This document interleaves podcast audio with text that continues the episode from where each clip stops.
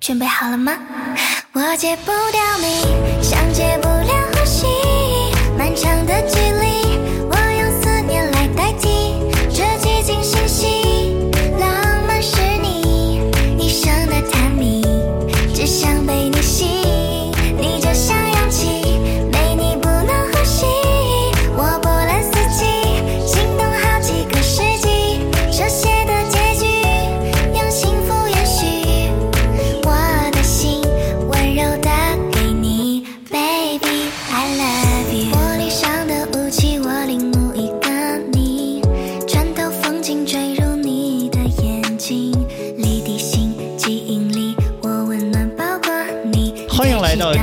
的你别这样，我是 Billy。Hello，我是怡静。呃，我们今天请了一个特别特别好的嘉宾，我一直想想让他来给我们讲一讲，好不容易他从上海飞到北京，然后我就这个把他薅过来了。那个 Tiffany 是我们的校长，来，校长自我介绍一下。Hello，大家好，我叫 Tiffany，中文名字是秦佳一，就加法的加，一二三四的一，嗯是真名啊。然后，那我之前呢是在一家一百三十多年的美资跨国公司里面做中国区的 HR 总，然后呢又转型成为这个亚太区的销售总。之后呢，这家公司就退出中国了，然后我就失业了，然后做了三年的这个啊，又一个失业，好棒啊！耶，我们又请到一个失业的人，来接着讲，好高兴。联盟失业伤心联盟。好好好，来来来，OK，中年失业，对对，然后之后就做了三年的这个自由教练，因为在那之前，其实我感觉我的公司给了我一个挺好的铺垫，嗯。就我没有意识到要去做教练这件事儿，但是那之后我就觉得，哎，我不打工了，不想打工了，嗯。然后就做了三年自由职业，到现在的话，我就自己创办了一家呃这个教练机构，现在算是一个创业者，嗯，虎威社是吧？对，虎威社。啊，对，广告给你留到最后啊。啊，好的，谢谢一开始到时候人家没人听了。对我，我跟大家稍微讲一讲，就是我跟 Tiffany 为什么认识，其实是特别特别机缘巧合的，其实也就两三个月的事儿，我估计两个多月。是我有一次机缘巧合，听到 Tiffany 那边在做一个什么公开课，实际上就是在售卖他的那个理念嘛。然后我就就进去听了一下，然后当时本来听是要交一百多块钱的，结果有一个朋友给了我一个 coupon，说你免费听，挂我的名字，然后我就听了，听完以后。我听之前没有任何期待，我也不知道他讲啥，我大致有一个方向，我知道他大致那个意思是想讲教练的。结果听完以后，他可能讲了半个小时，我成为了第一个交钱的人，而且还不老半夜疯狂买，半夜疯狂买的，而且而且还不老便宜的。后来我就想一个问题，我说，你看我们做 marketing 的人，我们自己是对这个这个营销啊，其实是非常有察觉的，对吧？你知道我们知道营销分几类，有一种叫什么 impulse buy，就是那种冲动型购买，对吧？就是很便宜的东西，就管它呢，我先买了，吃买不了吃亏，买不了上当。还有一种呢是非常谨慎型的购买，通常都是 B to B 的那种企业，要做很长的决策流程。我那天我就说，我竟然在半个小时之内把一个谨慎型购买的行为变成了一个冲动型购买，就是。就是当时就不知道怎么脑门一热，我就几万块钱就交出去了。所以后来我想，这 Tiffany 肯定是，是不是就讲了一些什么东西？你事后复盘了吗？我事后也 也没复盘。我听你现在这状态，我都有点害怕，因为啊一会儿感觉你们两个要么得有一个特厉害，要么有一个特傻，那要么就 特厉害，我我肯定有点傻吧 你。必须得复盘出一点逻辑严谨的东西来，不然我的形象可能会遭受到对，就听上去好像就是 Tiffany 要是去缅甸可以大杀四方感觉。妙瓦底，你妙瓦底回来的，哎，是一个，我也是这样。你也是是吧？哦，我们这儿还有一个另外一学员啊，另外一学员没有麦克风啊，今天就白说。那个，哎，Tiffany 这校长啊，你给我讲讲，就是你你为什么觉得像我这种其实是很懂，我就算很懂营销的人了，我为什么能够？变得那么冲动，就一下子就把这钱交了。就是你，你当时在讲那个里面，你你那个钩子啊，或者你的那有什么内在的逻辑没有？哇塞，你这个我该回答还是不该回答？我感觉他在给你挖坑，谨慎回答。近一点儿，没关系，讲。这个就嗯，我觉得真诚是必杀技，嗯。这样会不会显得不真诚？嗯，呃有点你接着说，看你下面怎么，看你下面怎么说。有点有点。对，看你圆了。看看你怎么往回圆，来吧。对对对，其实说句老实话，我们的营销套路是，我觉得在你面前应该是小矮子，就是营销套路，我们自己都不是一群学过营销的人，因为我自己的背景是 HR，然后还有我是 B to B 的销售，嗯。对于那个 To C 的 marketing 我肯定是不懂的，嗯。然后那我们稍微创业的这个路上肯定是稍微学了一些，那就是说啊，比如说要有一个优惠啊，要有一个优惠期啊，要有一个什么及时性啊，要有一个什么这个稀缺性啊，就这些东西在那边，嗯。啊，那我相信这个应该不会是击中你的点，这个没击中。我。对，对，嗯。那我觉得那剩下的可能就是内容了，嗯。就是我们的课程的内容和设置，还有这个底层的一些理念，嗯。我觉得它可能很容易打中在职场里面，甚至是在职场里面混迹了很久的人，嗯。反而它可能很难打中刚入职场的年轻人，嗯。啊、可能是这样子的，嗯。因为在刚入职场的年轻人，他们相对来说是一个很需要输入的状态，嗯。就很需要被输入、被给建议、被呃评价或者怎么样。对，嗯，他们非常 hung，能讲英文吗可以。OK，、嗯他们非常 hunger，就是 eager 要去成长，嗯拿东西。但是就是职场里面的一些老鸟和特别特别就是已经有经验的人，他们其实不缺这种输入的信息了，嗯，不缺别人怎么教他做人做事了，真的不是的啊，嗯真的不缺。但他们缺的是什么？反而是一种哎空的状态，嗯和放下的状态。然后现在进入玄学部分了。哎，对对对，就是那个东西是他们缺的，或者说他们他们很多人会说，哎，我觉得好像有些东西是呃，我需要去做一些调整和改变的，但我说不清楚是什么东西。嗯，这不说的是我吗？嗯咱们一会儿再谈你的问题。今天就诊断你。对，这个就是玄学了，就是对学，因为他真的说不清楚。那甚至说我老公有呃，他进入这个行当的时候，那个契机是什么？他老板在一个团建的时候问每个人说：“你们人生当中，呃，这个有做过一些勇敢的事情吗？”嗯然后每个人都说，然后他突然发现，哎，好像没有嗯，啊，他没有。然后就娶了你。这这是人生中最勇敢的一个一个行动。这需要多大的勇气？你看我们对我们的校长多么的不尊重。我觉得你的这个学费交的呀，可能一半是因为人傻，一半是因为嘴欠，就是校长好好说，好好说。来还要，受你的侮辱。这还有被侮辱，对，他收了呃什么收了？好好来，好好来，就注意注意注意氛围啊，注意注意氛围。他被这个问题问住的那个刹那，其实是让他有一个暂停键，就是人到中年了，嗯这种问题很容易被暂停，就是暂停到的。他突然间想到，我人到中年了，我这下半辈子还继续这样吗？嗯啊，我的我我好像真的从来没有做过什么勇敢的事情。然后他想了一下，很快他 figure out 说，哦，我没有做勇敢的事情，不是一个很好的开始吗？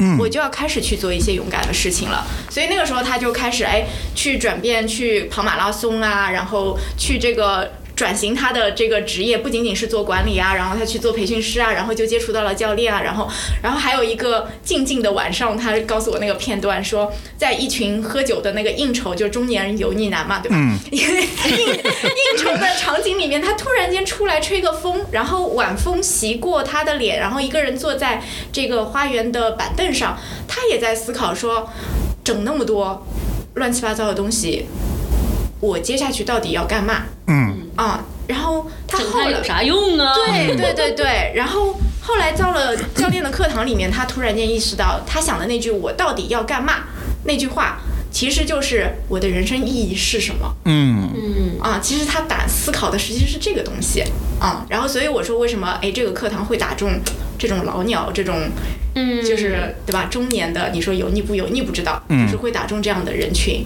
啊。他心里其实都有一个这样子的问号，嗯但他不知道那个正，甚至都不知道那个正确的问题是什么。嗯我我的感受是，虽然我没有听那个，也没有就是 Billy 这样突然间就冲动消费了，但我这一刻也被打中了。那个核心是因为为什么我刚刚说说的是我自己，其实就是我特别同意那个年轻人，其实他信息和知识层面的成长有很多空间的，对那个部分其实是很好被感知的。你越小的时候越容易被感知，因为那个时候甚至你还有课本儿，对吧？然后即便你进入了职场，其实你都还有很多信息、知识、技能、道理，对吧？好像都是可以被教授的。对，但你学得了这些之后，你一方面你成长起了自己的能力，一方面你可能其实产生了一种限制，这个限制导致你的优势也让你看不到你的缺缺憾了。嗯，不被问出那个问题，你甚至不知道到底是我不够勇敢，还是我不够智慧，还是什么？你其实已经就像 Tim 说的，你可能问不出那个问题，导致你不知道什么是他的好答案，也没有任何课本可学了。这个好像确实是更像是有一定经验了、有一定能力之后的人。会遇到的问题，而那问题来了，来吧，对你给了什么，让他被击中之后觉得，哎，今天这个药就是这个药了，这颗药我吃了，药不能停。这个我真的要问一下比利的。啊，问我干嘛？我没有答案。有意思的点是什么？就是教练，我们其实教练本身的状态是一个空状态，就是我给到课堂的时候，其实也是一个并没有很多就是知识点的东西。对，我其实并不知道每个人打中的点是什么。在我刚刚开始去做这个课程、做这个呃机构的时候，其实我也不知道。是到后来，因为有了越来越多的学员，然后有了越来越多反馈，然后我才意识到。但是我意识到的一件很重要的事情是，每个人被打中的点都是不一样的。嗯。嗯，啊、对，我觉得我可能被打中的点，就像刚才易静讲的，就是说，当你一个人工作了很久以后，嗯，其实呢，他的这个自我认知在某种程程度上是已经成型了。对，所以呢，在这种成型的前提下，我觉得一个非常清晰的东西反而不太容易打动到我。嗯，对，因为那个清晰的，要么就是我已经知道，要么就是我觉得我不需要我不需要或者我不认同的东西。但是那天其实 Tiffany 讲的一些东西是不清晰的，是一个轮 轮廓性的东西。但是呢，它是让你对那个东西有一些憧憬和展望。其实对我就我个人来讲，我会觉得，可能教练会是我未来后半生的一个职业发展的一条岔道。在这个岔道上，它是一个可能性。因为我们前两天其实跟那个后校聊过可能性的问题，我对于可能性是非常在意的。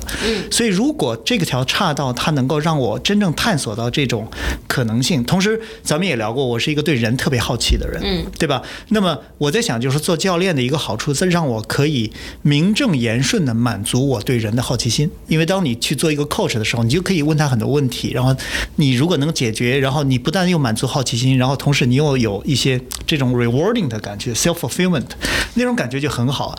所以我就想，这个有可能是我想要的。然后刚好 Tiffany 讲的很多东西都是朝这个方向讲的，虽然也没有讲的。他一半时间都是在笑，也也 也没有讲什么特别有道理的东西。我觉得大概节目不到十分钟吧，可能已经侮辱了五次嘉宾吧。嘉宾一会儿开门走了，咱们就结束了。没 有这个这个哥们儿我讲你想多了你这个嘉这个嘉宾的自恋程度非常的高，就是没有把它变成一种侮辱。我觉得他在说我一全程都在笑的时候，我的脑子里闪过我可太棒了我可太棒了，我的笑容就是我这个 marketing 的必杀技。是的，是的，他说的对，就是说，你知道，就是就是到一个份儿上，就是人会他，我觉得我是能够分辨出一个人是真诚的还是不真诚的。我从他对别人的沟通的方式，他的笑容，对他的谈吐，呃，他思考问题的方式，我觉得我我有本事能够分辨出来。我觉得不是我的问题，而是说足到一个人活活到一定份上，他都有这个自信。所以我在那一次的分享里面，我觉得这是一个非常非常真诚的人。所以无论他讲什么，我觉得他应该不会再骗我。我对这点我是有这个自信的。然后再加上他讲那个东西，就是我想探索那个岔路嘛，所以我说那那那试一下吧。对，那我现在理解为什么今天这期节目可能是给我省钱来的，嗯。因为我觉得就是 就是我想说，突然想录了，突然觉得今天亏大了，因为我觉得教练这件事情呢，其实很多人可能听说过，嗯，对，但是并不是所有人都觉得说我要去成为他，作为一个职业选择。当然，确实可以成为一个选项或者一种可能性的铺设。对、我觉得 Billy 更多的是站在这个角度说，哎，这件事情可能我一听我就觉得可能对我有价值了，包括对人的这个部分。但其实并不是所有人都想要成为教练，以及当然了，就是我们在这个节目一定也会讨论到，我们在后面肯定也会问到说，如果你想成为教练，如果你也像 Billy 感受到对人的好奇，且觉得帮助别人这件事情可能就很有成就，嗯，可能这是一个好的方式、好的渠道，但是。跳回来，可能对我这一刻，我觉得我对人没有那么好奇，或者我对他人的好奇小于我对自己的好奇。我的问题永远是问我自己的，我永远在问我怎么了，我能更好吗？我会有设限了吗？然后你知道，你问这个问题的时候是绝对没有正确答案的，因为要么你就设限了，要么你就不设限，你可能都会对吧？你设限了，你这个问题就可能错了；你不设限，你就永远不知道答案了。对，所以在这个问过程中，我觉得今天可能更，我为什么说我可能赚了，就是可能我、我希望今天 Tiffany 让我我看到。嗯对我并不想成为教练，可是，在职场中我的那些问题，今天你作为一个。很很深刻的理解了教练这件事情和知识的人和能力的人，你会怎么来看待我，或者一个很普通的职场人？对对，在这个过程中遇到的问题和困难。其实其？实他刚才在自问的那些问题，嗯就是我其实会把它 reframe 一下，就是在教练的世界里面，就你说我设限了嘛，嗯啊，是不设限还是设限？前面几个我忘了，那个问题是典型的封闭式问题，嗯就是如果在教练这边，我会 reframe 一下说，嗯，如果我不设限，会有什么不一样？或者如果我此刻就是设限了，那又怎么样？嗯这个听起来会有什么不同吗？嗯，听起来无论如何我都可以尝试性的写下答案。呀、嗯，而不进入一种 A B yes or no，其实我不知道怎么选的那个状态，对吧？它变成了一种对问题的陈述性的响应。Yes，就是你嗯封闭式问题的时候，其实无论什么，你其实都在找一个似乎像是一个正确答案，但实际上你刚刚也说了没有正确答案，嗯然后你可能会很紧张的把自己放到那个状态里面，甚至有一些。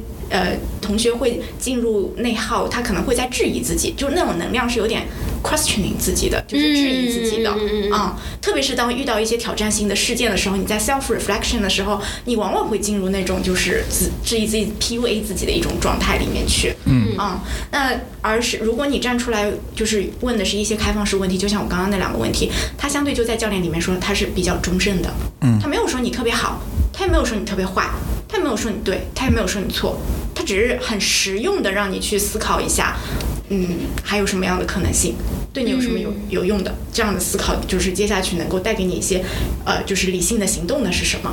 嗯，那从你的视角看到的，因为我想我一定不是我我我是个普通人，我一定不是你看到的个例，所以你应该看到很多类似于就是我们刚才说的职场老鸟们，对，但是却觉得我好像感受到一些不对或者一些问题，我想要去思考了。你看到的最多的问题会是什么？比如说我举几个可能的场景，更像是我工作了很多年，我我觉得我不能突破了。我好像在我的舒适区待了很久了，我没有办法突破了，类似于是这样，就是你你们会去把问题分成，比如说几类吗？或者说，比如说有，其实每个人可能，甚至有些人可能就是告诉你说，我迷茫，我不知道问题是什么。对，你会怎么开启诊断他或者试图帮助他的过程呀？嗯，就是我们可能不会去分类，就是教练最不会分类，但最是忌讳的就是给你下标签，对不对？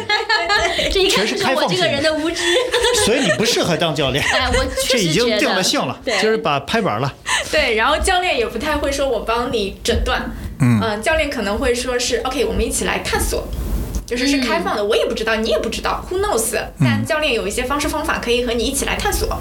然后，呃，刚才还说到一个，呃，帮助，对吗？嗯然后其实，呃，严格来说，教练也不帮助你。啊、就是我们特别是一些新手教练，他会非常的担心自己会不会没有帮助到客户。嗯但其实那个是完全站在了一个不不太对的一个角度里面，就我们会说，啊，你不用去帮助他，你只是他的一个资源，然后你只是好好的去服务他就行了，是服务他，而不是帮助他。啊、所以那个背后其实是我们怎么看待对面那个人。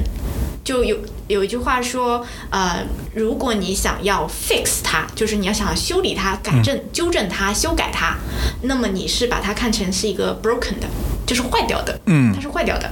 然后如果你想要 help 它，帮助它，你把它看成一个 weak 的，就弱小的，嗯。嗯，然后只有你想要服务它，你真心的想要 serve 它的时候，你看到的是它是 great 的，然后它是 whole 的，完整的，就是它是伟大的且完整的。嗯啊，就是那个角度是一个最核心根本的东西。嗯，我 get 了。然后我觉得这么快啊？不不，我我理解灵性的。嗯不是，我理解我有多不适合这件事儿，就 就是我理解了，我我理解了，我有的时候说自己太 judgmental，其实就有一点点这个部分。对，就是你，其实你，其实我可能认可这个人很强的部分，但当我说出话的时候，我会偏向于告诉他你弱的地方。对，但我觉得在帮他，就是我对吧？我实际上觉得我可能告诉他的弱点是为了帮助他，就我这样能治吗？有治有治，都有治，这不是挂了专家号了吗？这个这这个其实也是跟不同的同学在不同的阶段，就是他学习教练究竟是为了什么？就很多同学会说，哎，我是想把它变成一条自己的职业道路，然后未来去呃去帮助别人的。但很大一部分同学，包括我刚开始学的时候和你是一样的，我压根没有想过要把它作为一个职业，或者我要去作为一个专业教练的。我其实就想的是提升我自己啊，当时觉得是就是 leadership，就是领哎，导力是的，是的，因为我觉得 leadership 里面 judgment 也不见得是个好的特质，对吧？对就是你很对对 commanding，但是实际上你没有真的平等的，或者真的帮助他们变得更伟大。哎，对。对的，所以就答案是有治，因为我自己被治好了，但也没有，但是我自己觉得，就是人生的每一个阶段，你会反复，就你别想着说这是一一颗神灵丹妙药，就是你吃进去了，然后就哦一切都保保平安了，一生保平安，没有这回事的，因为你人生就是一个不断打怪升级，然后你在遇到不同的剧本的一个过程，除非你就永远躺平停滞不前。那那可能你不会再遇到了，但是我自己感觉，因为我二十三岁就接触教练了，然后到现在三十六岁吧，我试图忘记自己的年龄，好像是三十六，对，这个在我面前不用试图忘记，年轻的很。年轻都是年轻人。对对对，然后对这个过程里面，我就发现就是一阵好一阵坏，一阵好一阵坏。包括现在，呃，我老实说，创业的状态下面越来越卷，自己的教练状态都在慢慢的丢失，也是一个很正常的一个状态。然后就需要去觉察，然后平衡。对，嗯，我想咱们稍微往回拉一点，因为我们今天其实不是一定要谈教练这个事儿哈，但是我其实上了 Tiffany 两节课了，然后呢，但是它里面有一些讲的基本的信念，呃，是我觉得作为一个职场人其实是会受益匪浅的。比如说你们讲过聆听的三个层次和四个能力，那其实当我在就是。我我在 reflect，我一边听课一边在想我自己。我觉得我一直以为自己是个是个会聆听的人，但实际上我发现他讲了以后，我发现其实我完全不会聆听。是什么呢？就他的第一个信念是指聆听的时候，有一个是一定要避免的，就是当你听别人的时候，其实你你脑海里在想的是我应该一会儿怎么回应你，然后他后面想的是，从而让我显得很聪明。以及很智慧，实际上你根本就没有在听别人。我在想，我可能很多时候是这样的，就是我，尤其我在跟一些同学做一对一的时候，他跟我讲他的一些职业困惑的时候，其实我当时已经把自己放在一个 mentor 的角色了。就是我觉得，首先就是刚才那个 Tiffany 讲的，就是我觉得这个同学 needs to be fixed，他是有问题的。然后紧接着他在说的时候，我脑海里在想说，我一会儿准备怎么 fix 你。实际上我根本没有在做一个真正的聆听，这个好像这是第几层？第一层的一个聆听的一个问题。然后第二层好像是讲，就是说你要抱着全然的开放的态度，然后听到他真正的想要表达的那个情绪。呃，我我我好像不是个好学生言外之，意和和言外之意。然后第三层是讲场域的，是吧？嗯，就是讲我能够感受到你的情绪和我们两个之间的关系。哎，好像还行，我都记下来了。我就有种为什么老师在这儿，我要听学生给我讲课的感觉。所以我当时我就觉得这些东西，你就算你不是教练，但是他其实对于你真正的生活和你的职业上，真的是能够帮到你的。你不，你否则你不知道，你以为你挺会听的，对吗？对，但是我的我的好奇还是那个，就是就是，其实我我我的好奇还是，今天当一个普通人，他甚至都不知道他为什么要知道怎么能更好的听。嗯，对我能想到的一个场景是刚刚说的 leadership 场景，包括他举例其实也是。当我想要成为一个更好的 leader 的时候，我觉得我要帮我要和团队一起成长。你看，我就努力的憋回这个帮字，就是我要和团队一起成长的时候，我会觉得那我有好多需要学习的。对，这是一种场景。我觉我觉得我们可以进入这个场景讨论一下，对吧？如果是觉得自己是一个 leader，想要去做，就是想要知道说还有什么东西可以帮我变成更好的 leader。嗯，还有一种我觉得呃呃还想讨论的，就是有的时候就是内耗了。对吧？就大家现在实际上进入的就是一种焦虑、内耗、迷茫。无论你用哪个负面词汇，反正他知道他自己进入一种负面情绪。当这个时候，他可以通过什么问题、什么样的自己理解后的某些教练的方法，能够让自己拔出来一点点。对，从他的。负面情绪里面出来一点点，对我觉得这两个我们可以分别来讨论一下，因为我觉得很多人更多的容易感受到这个场景，对吧？可能不是有些人天然的就说，哎，我要学习怎么样去更好的成为一个聆听者，对，而是他可能先感受到说，哎，我是不是好 leader 了，或者我这一刻的负面情绪，我能帮助我自己吗？对我，觉得特别好，就是因为我们也在企业当中会教这些课。其实如果你直接教聆听的话，聆聆管理者会说我为什么要聆听？对哎，啊、然后我很忙啊，KPI 很 很压得很压得紧啊，对啊，我还要耐下心来听他，然后来感受他的感受，那谁感受我的感受？嗯去 给我老板先报上这个课。就是，你早点早点就好了，这个对吧？哎呀，对，所以就是这个部分，其实呃，我觉得如果说我我就举一个例子吧，就举一个例子，就是为什么这个东西其实反而会在管理场景当中使我们有些地方是更高效的。嗯，就是我曾经看到过我以前的那个中国区的总裁，呃，有一个很有意思的 case，但那个时候他已经不是我的总裁了，他是别家公司的总裁，我在帮他做第三方。然后当时我们俩在探讨一个 case，在他的办公室里，然后突然间闯进了一帮 HR 加一个工人。嗯啊，然后那个工人就是就是穿的，就是相对来说比较那个简简单夏天，然后呢，你就明显感觉到他们非常的 tense，就是紧张那个氛围。然后那个 HR 一一帮子人要拉住那个工人不让他进来，然后当时那个工人就一直在那儿说啊，我真的是啊非常的难受，不仅我要把衣服脱下来给你们看，就是我身上背上全是那个就是疹子啊，真的非常难受。然后那，乱七八糟的，然后问了一下问题到底是怎么回事儿，就是哦明白了，就是 HR 要劝退这个工人。然后原因是他这个说他旷工了三天，然后没有请病假，然后那工人意思就是说我真的是生病了，然后我身上的东西我就要脱衣服给你们看了，就那场面相当混乱，然后大家都摁住他，然后他就一定要跑到总裁办这边来去讲这个事情，HR 就说不是这个事儿，就是你没有请假，哦，制度是制度。就是 HR 会不断的去讲这个事儿，然后那个人就是我可以脱衣服给你们看，我脱衣服给你们看，讲的不是一码事儿。你怎么看不见？对，然后就发现他们一直沟通，就其实是你就很明显两两条道嘛，就是两条平行线上的沟通，然后大家都各执一词，其实非常执着于自己要让对方听到自己的观点，就是这个点。然后当时那个总裁真的就是一句话，他说：“我我我听到了你。”你是真的有生病，然后你真的非常不舒服，然后你没有骗我们。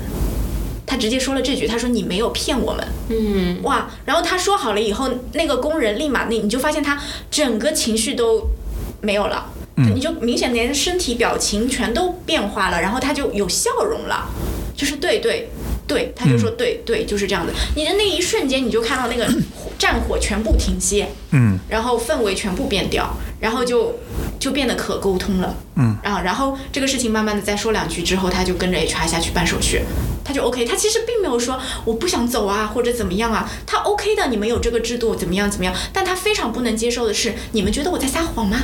嗯，你们觉得我不诚实吗？你们觉得我在骗你们吗？就是他 get 到的是这个点啊、所以这个是呃当时非常震撼我的一个例子，就是呃，聆听是在多么的减少这个沟通的呃 waste 吧，就浪费。对，嗯，所以其实我们在很多，因为这个是刚好是那个总裁，但其实我们很多时候在团队里面不会有这么突冲突的时候，所以有时候意识不到，比如说像 Billy 说的，就是我们可能假听了，对吧？嗯，我们以为我们听了，但其实你可能自己意识不到。对，这个时候，比如说你会有看到他们，就是比如说没有意识到的人，是通过这些东西来得到这个自我的觉察，还是他们意识到了之后说，哎，那我掌握一些方法，比如说，因为你快点教给我一些东西，今天我就是一个更好的 leader 了。对，你会怎么响应这样的问题或者需求？嗯，就是我们在企业当中，就是尽量就是能够让他们意识到，就是聆听这样东西很重要。嗯，但是也会有一些极端的问题，嗯，就是他们以为他们听到了，但实际他们没有真的完全听到。嗯，哦，然后他出现的结果就是，他周围的人其实非常的 frustrated 和沮丧，而不愿意再跟他说实话。啊、然后你就会发现他身边他的下属或者他周围的同事，他们是自成联盟的，然后他们之间说的话和在他面前说的话是完全不一样的。嗯，啊、然后他还以为大家都好好的，对都反正听我的话嘛。对，然后嗯接着发生的事情就会是让他非常 surprise 的事情。嗯，对，很多老板我觉得可能都会陷入这种信息茧房，或者叫什么？嗯，对，或者发现就是有另外一个群，对，所有人都有，只有没有他的那个群。我怀疑我们团队可能有这么一个群。但是，但是从你的角度，这个时候如果是这样的一个人找到了你，会有什么可以让他更好的意识到自己的方法吗？呃，我们会有一些案例，嗯，就是有有有的是他自己愿意打开的，那当然非常好，非常 happy 的一个 ending，就是呃，他会愿意去真的沉下心来跟团队敞开心扉，甚至有一些 leader 就是可能说着说着他也会掉眼泪和把他的一些脆弱面给展示出来，就是这个 leader 是真正的 brave 的，非常的勇敢的，嗯。那个时候会打开，真的会打开这个团队的氛围。嗯、其实我们在那个什么高绩效团队的这种理念里面都讲，leader 的 vulnerability 其实也是他的 authenticity，嗯。就是他的脆弱性就等于他的真真实实性。对，嗯。也代表了他的勇气。啊、就是但是能够做到这样子的 leader 真的是少之又少的，所以很多时候我们会配请到企企业当中更多的，其实在间接或者说直接的让 leader 收集真实的反馈。啊，就是这是我们会去做的事情更多一些，然后让他听到哦，原来别人想的和他以为的完全不一样，然后给到他一些空间去消化和思考，嗯，然后再重新打开他的这个天线。嗯，比如说我这一刻，因为其实你也不知道我怎么做管理的，嗯你也不会仅仅能够通过这样的聊天就能够知道说我到底是真听了还是假听了，我的团队到底认为我够不够真诚，我有没有展展现脆弱性。然后假设我自己也没有意识到这个问题，今天我找到你，对吧？我甚至可能就是我想成为一个更好的 leader，我也不知道我现在有什么问题，因为我的。我怎么知道团队有跟我说真话呢？就是我怎么知道他们跟我说我说真话了，是我真的说真话了呢？嗯对你，你会怎么来帮助我呢？通常来的人不会这样问问题的，通常来、哦。通常来的人他的问题是，我的团队好像不够有自驱力，哦，所以找到你的，其实有的时候更多的是说团队有问题。哎，你来帮我解决。哦，为什么我说的话他们不听，或者说为什么这个变革动不起来？为什么他们总是 complain 刚抱怨，就是工作量那么大或者怎么样？哦，哦，这个很有意思。所以你就不是通常来的那个人。哦，因为我们在假设嘛，对但我突然理解了，就有是的，比如说我会跟我们原来 L N L N D 的这个负责人，我是会讨论，我说，哎，我觉得他们好像没有够足够的。表达他们自己，对吧？就我会觉得，你看，我就挺认真表达，而且我特别希望你们都认真表达。嗯。但是我看到现象是，你们好像不充分表达呀，对吧？当然，我当然会就客气的问一下，说我也有什么能做得更好的，对吧？但是你问出这个问题的时候，确实很像听你说的，就说他们的表现好像不如我意，我能做什么，对吧？或者你能帮我对他们做什么？对对，那这个时候怎么办呢？从你的角度，你听到了一个他其实可能他没有在归因，但其实他陈述了一个别人的不好，对吧？别人的状况的问题啊。对，这是典型的，就是进来其实很正常的，就是通常都会把那个我们说把议题的责任放在别人的身上，而没有放在自己的身上。嗯那教练通常第一件事情就是把这个责任怕给你扔到你自己身上。先先让我自己把锅背起来，对吧？咱们再说锅怎么放下来。对，就是会典型的一个问题，就是就是那你想要什么？先问你想要什么，就是先帮你设定目标，就是你自己想要的那个理想画面是什嗯，么。我说我要团队这样这样这样，啊他们畅所欲言，对吧？啊但又懂得珍惜时间啊。对的，对的。然后就可能会把矛头先脱离一下你，就是说，OK，那一个畅所欲言的团队，它需要哪些的元素在那里？可能是会问你一下，甚至如果你没有资源想不出来的话，会问一下，那你看到的一些呃真实的畅所欲言的团队，它有什么不同啊？啊它底层的是什么？就会带你先去思考这些，然后再把探照灯啪探探到你身上来。所以你做了什么，带给团队什么样的影响？你没有做什么，带给团队什么样的影响？你有什么新的思考吗？哦，我觉得虽然其实你说的很快，但这里面好像有很深层的方法论就谁不舒服谁去寻求改变。对，啊。谁难受谁找药，谁看医生。哎，有道理。就谁难受，谁先去探寻问题和先尝试寻求改变嘛，嗯对吧？其实我觉得亲密关系好像也会是这样。也、对吧？是吧？这这这一句话听上去就很像是在这个亲密关系节目里面听过的话，对。但呃但是回到职场这个场景，我我理解了。其实你是通过让他展现他觉得好的那个样子，对，然后再让他还原自己的行为。我对这个好的样子，我做了什么，没做什么。就是快的一些 leader，他很快就会有觉察和自己的方案出来，就是很有经验的一些 leader，马上就会有资源。但也有些 leader 说，有些问题他可能就会说我不知道，我真的不知道，就他可能真的不知道、嗯我就觉得好像我没做错，但他们都有问题。对的对的，对我也没觉得别人哪做的好，但他们团队可能刚好那十个人就又可爱又又团结吧。对，有可能的会发生这种情况。那这个时候可能去问的是你愿不愿意去先把你不知道的部分去呃做一些信息的收集，然后再回来。这个其实是 push 他出去寻求反馈。就你可以去找下下面的直属团队，然后或者是你的评级团队，其实大家都看在眼里，大象都在那里，就房间里的大象都在那儿，你只是不不主动去去听和问而已。嗯我我其实当时在我上的仅有的两节课，然后我在预习第三节课的时候，我发现有一个工具是非常 powerful 的，就是非常有力量，就是好像当时是说用隐喻和那种画面感，就好像比如已经你讲，他们怎么都不畅所欲言，不够 open，、然后不够敞开，然后好像当时就说，其实你可以脑补一个画面，就说你跟团队之间在一幅画里面，那个画面是一个什么样的构构图法。那可能你就会想说，好像我们在一个比较暗的屋子里面，我一个人站在前面，他们都离我很远，而且我们也不是面对着，我们是相向而行，都是朝着前面，所以其实我们之间是没有 interaction 的。那么可能他就会让你去想一下那个画面，你可能就很难受嘛。然后就是他会问你说，那你觉得一个更好的画面的构图应该是什么样子的？你可能就会说，我想面对他们，我希望把灯变得亮一点，或者 whatever，我变变得近一点。然后你就会觉得似乎就打开了。我不知道是不是有一些深层次的心理上的一些原因吧。嗯，你这段像是好学生学过了的。我我是学啊，我 对我想请校长再点评一下我真的，我一会儿把笔记给你看一下，我想记得很好。请校长再点评一下 来点评一下，点评一下就是我刚才和这个，哎呀，一静，一静，啊对对对我刚才和一静说的这一段其实是偏左脑的，就是逻辑的架构的给到你的。嗯比利刚才跟你说的那一段是偏右脑的，其实是感受性和和体验性的，就是可能只能就是用描述的方式来告诉你，就是呃我们在中间的时候不会那么像我左脑的干脆架构，那就简直就是套路，就教练就是一个套路了，哪有那么容易被你套路？那我套路了，每个人都能自我教练了，对不对？嗯比利那个才是教练的精髓。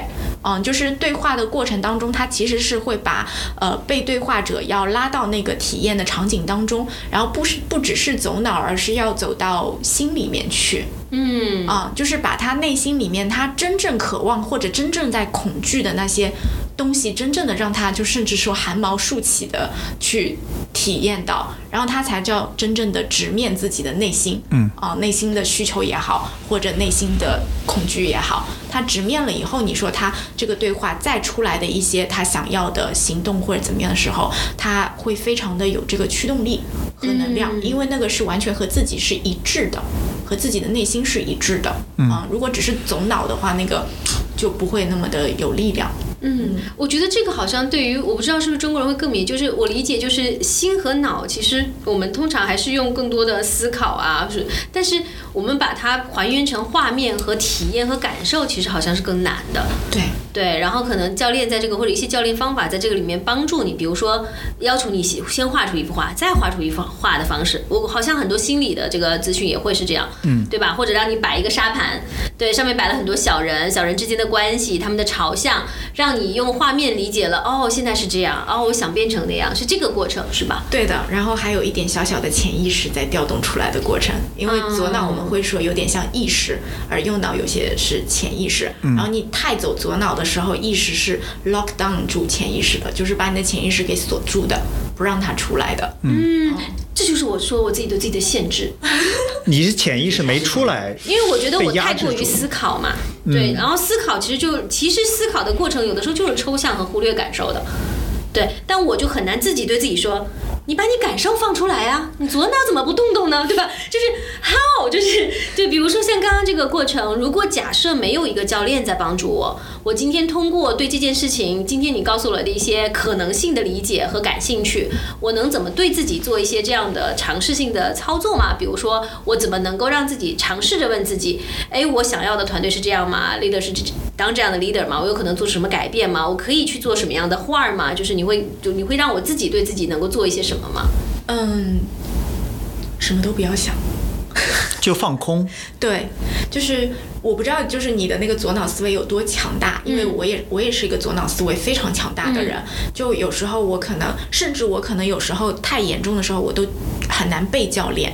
啊、就会是这样，非常拒绝。嗯，啊、就是我是封闭的，所以如果你的左脑思维真的那么的强大，我会建议你找一个好一点的教练先尝试，或者从最底层的来说，你先可以试一些冥想和正念的这些东西，把自己的思维先做一些嗯调慢，那个频道调慢，嗯甚至说可以有一点放空和放下。或者我们另外一种更专专业的说法是说，你能对你的思维有更多的觉察和觉知。嗯啊、然后就是一觉察一觉知，它就会慢下来。就很多时候我们是啊，那个就是真的是乱、乱跳的，就是乱跳乱想。好嗯不，我男朋友友经常，我男朋友经常到了晚上十二点说降速降速降速了，对，就你啊说话的速度也能感觉对对对，他就会跟我说该降速了啊，就是十二点，对他那时候真的跟我说这个，就他会说这个指令，就是知道我经常这个状态。对，就是一旦把思维能够放慢放下来的时候，你的感知就会开启，就是你对于情绪的感知，你对于身体的感知才会开启，否则的话，你的大脑会非常的强大。所以先从说话慢开始，啊，对先从这个是不是？可以？嗯。我觉得我病的可能更重一些，就是我有可能是，但我觉得我比较个例，就是思考对我来说太快乐了，就我有可能是非常躺得很舒服，甚至我有时候我觉得我在梦里都在思考我没思考完的东西，就是我可能其实已经很放松了，但是我的大脑里面的东西是很深和活跃的，对，所以其实我我也上过一些，你知道，你记得有培训师来给我们讲正念，嗯。就他说你要让你，你像你你把你的念头像云一样，像就是好像你能看到它，我哇，对我来说好难。就我好像从来没有，就是我我的冥想，我在那儿坐一段时坐一会儿之后，除非我我我尝试性的强制要求自己现在数一二三四，或者就是呼吸呼吸，对，否则我马上就会开始产生念头了，然后那念头就会就我就会进到那念头里了，然后跳出来一下，很快又进去了，就对我来说好像特别特别难。对，这个其实就是一个修行的过程。就你你一想到它难，就是换句话说，就是这就是你要修的地方。嗯，好像是的。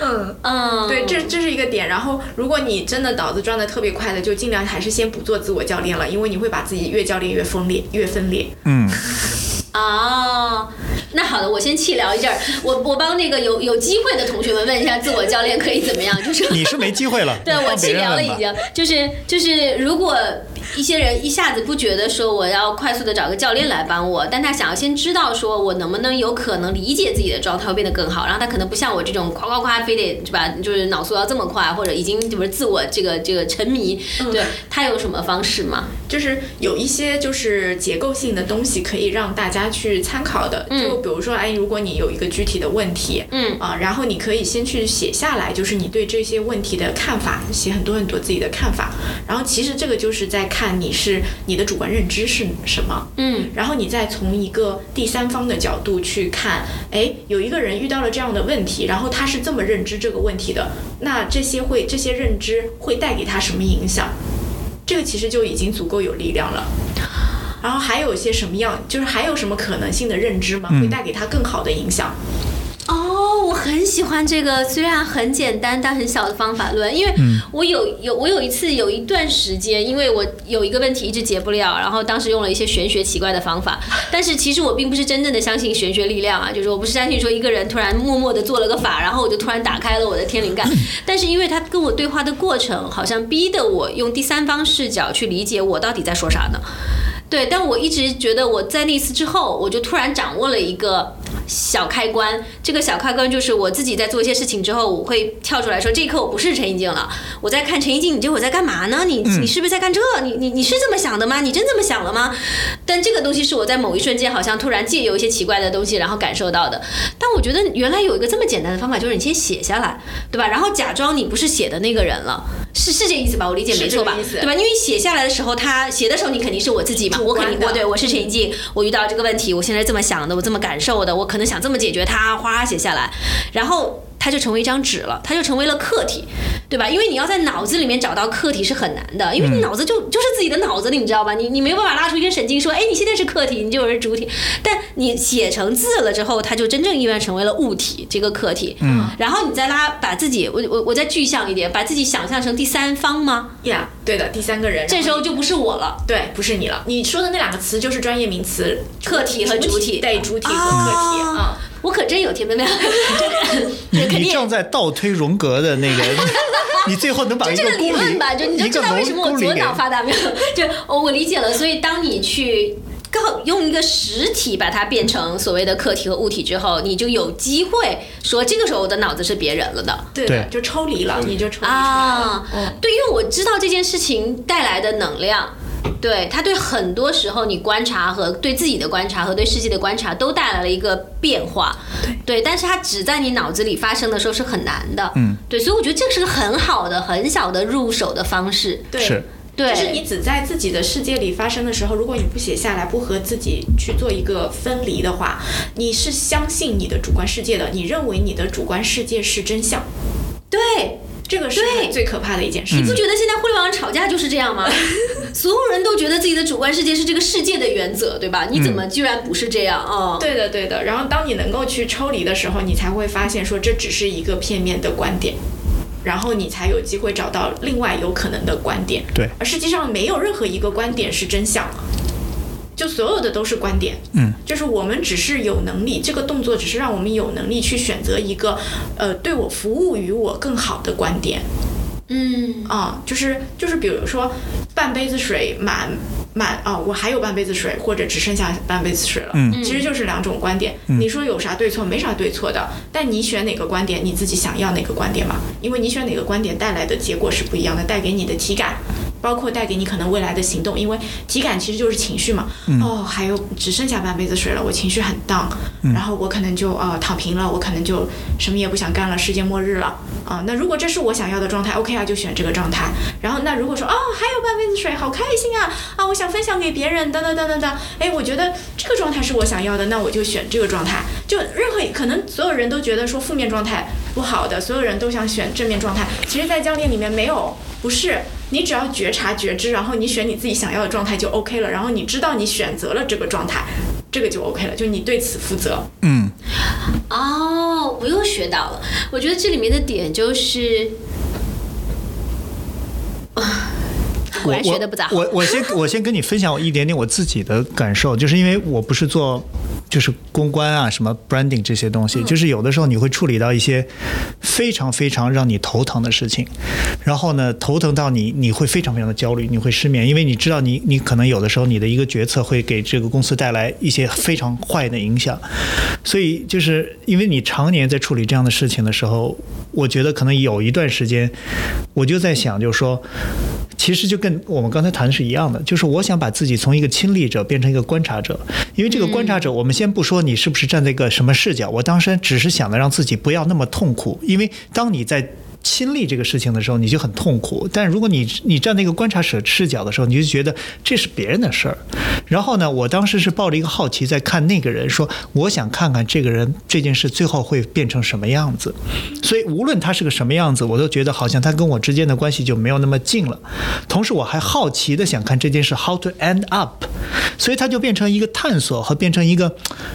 这个体验的一个一个过程，所以我不管咱们就不说后来那个那个事情到底有没有干好，也没怎么太干砸，但是就是那种痛苦感，我觉得就会减低很多。我觉得可能会对有一些呃职能的人，容易遭受痛苦的职能的人，压力特别大的人，也许这个方法是是有效的。对，嗯其实你已经找到了一个非常服务于你的视角，然后去 go through 这一切，经历这一切。嗯就是其实这个会治愈你的一些情绪内耗。就刚刚有说第二个话题，就对职场的一些情绪痛苦和情情绪内耗的东西。对，但是就不会分裂吧？这个就是最后这两个还能回来吗？还是不用他回来？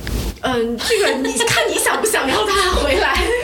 就是就是你想要有几个你吧？我觉得两个够了吧。我想看易静一共能弄成几个？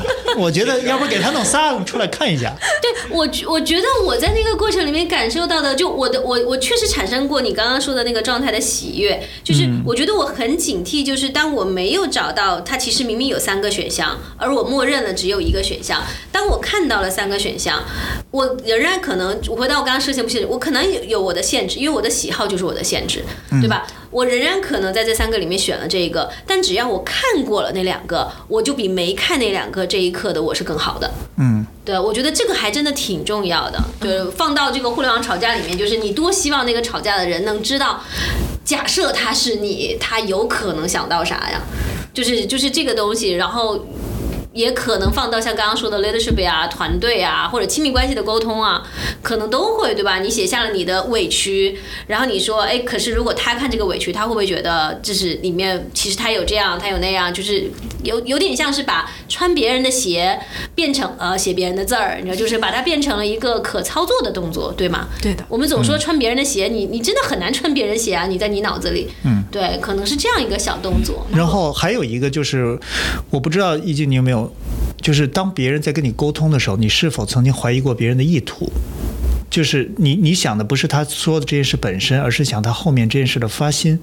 因为这个，在我仅有的两堂课里面，好像有一个是讲，就是说我们要充分相信每一个人的行为都是有正面意图的，嗯对吧？那我不知道他，我相信这个信念用在职场和生活里面，其实是会让我们少很多困扰和焦虑的。因为你，我们可能很多时候就说，你跟我说这个，你你是想干嘛呢？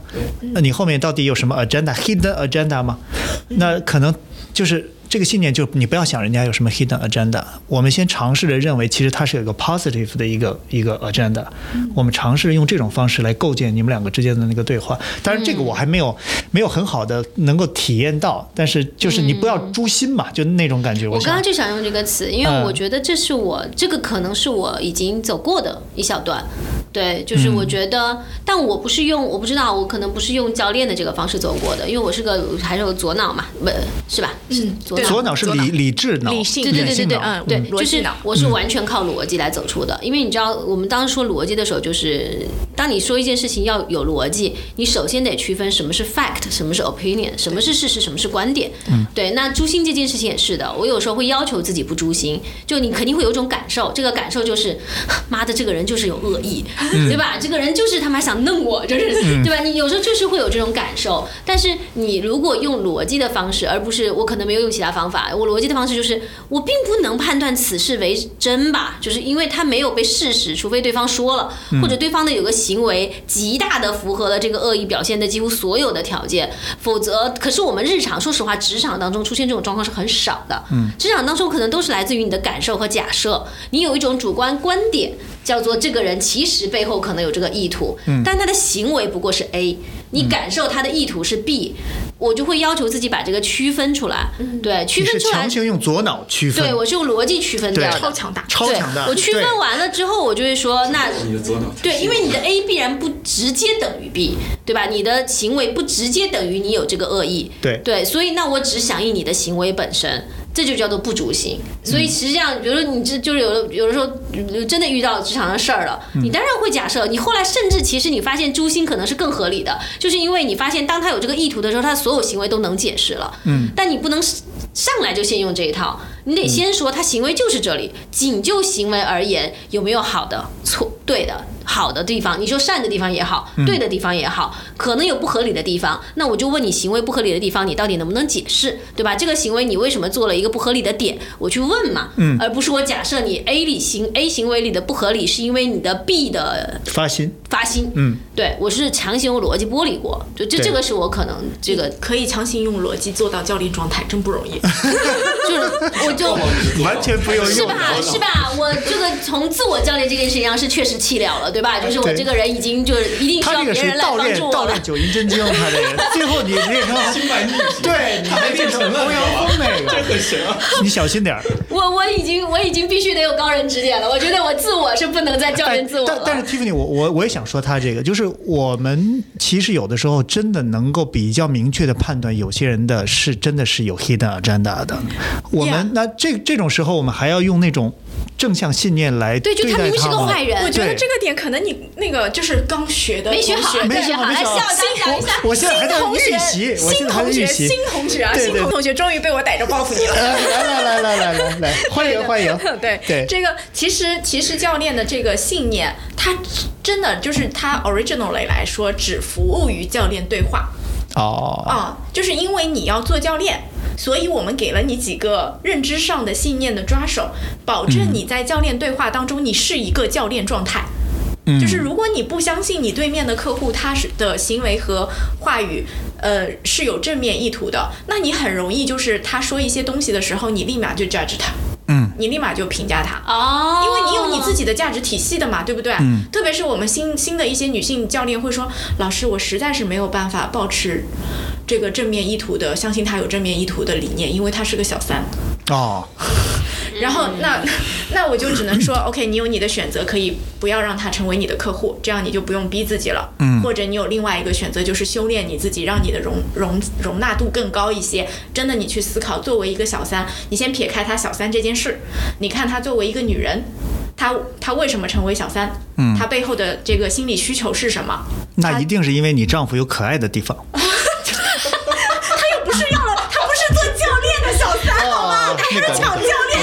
搞错了，搞错了。这怎么从职场变情感话题，就突然变得这么有意思了呢？来来，校长接着来，对打对对，我说。你可以去看到她作为一个女性，她很有可能她原生家庭的原因或者什么，让她在亲密关系里面始终没有安全感，嗯啊，然后她可能说，哎，找到了这样一个男人，才让她产生了安全感，哦或者她很容易被这一类男人欺骗。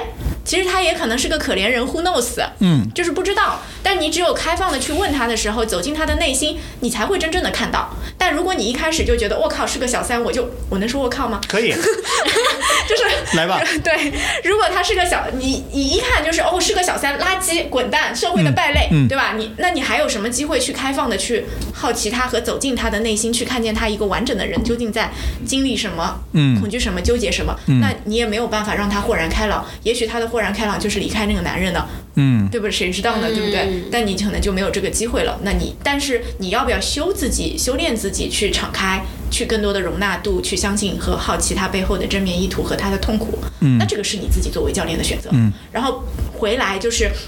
那教练的这些信念可不可以用在日常的工作当中？然后对我们有什么好处啊？当然可以用了，但是一样的信念是个选择嘛，对，就是你要不要选选择去相信他嘛？对就是相信明白他有正面。或者这么说，当你作为教练的时候，其实你要更就是更强调或者更努力去看到善意和正面的东西，他上他是成为教练这件事情很重要的。对的，但如果今天作为一个个体，我其实能像我刚刚那样区分出来，对吧？然后同时我看得到他正面的，就避避免我盲目嘛。对但是我可以选择相信他就是个坏人。应该说回来了，对吧？就是因为我不是教练，对吧？因为我觉得在日常生活里面，你永远相信，无论这个人对你做什么坏的事儿，他都有可能是善意的。这件事情，一有可能圣母婊了，二有可能你就真的陷入被 PUA 的死循环了。对，所以教练有教练的职业的帮助，个人有个人的清醒，对吧？就是我觉得，哦，好像是这个意思，对吧？是是这个意思。这个意思。嗯，左脑真够强大的，真的是果然是个好学生。全靠左脑撑着，右脑完全没有。对，你哪天找个外科大夫把你右脑直接切了，你发现 no difference，一点儿都没有血管改改变缝上，对吧？血管缝上行为模式没变。对，不要出血而死就行。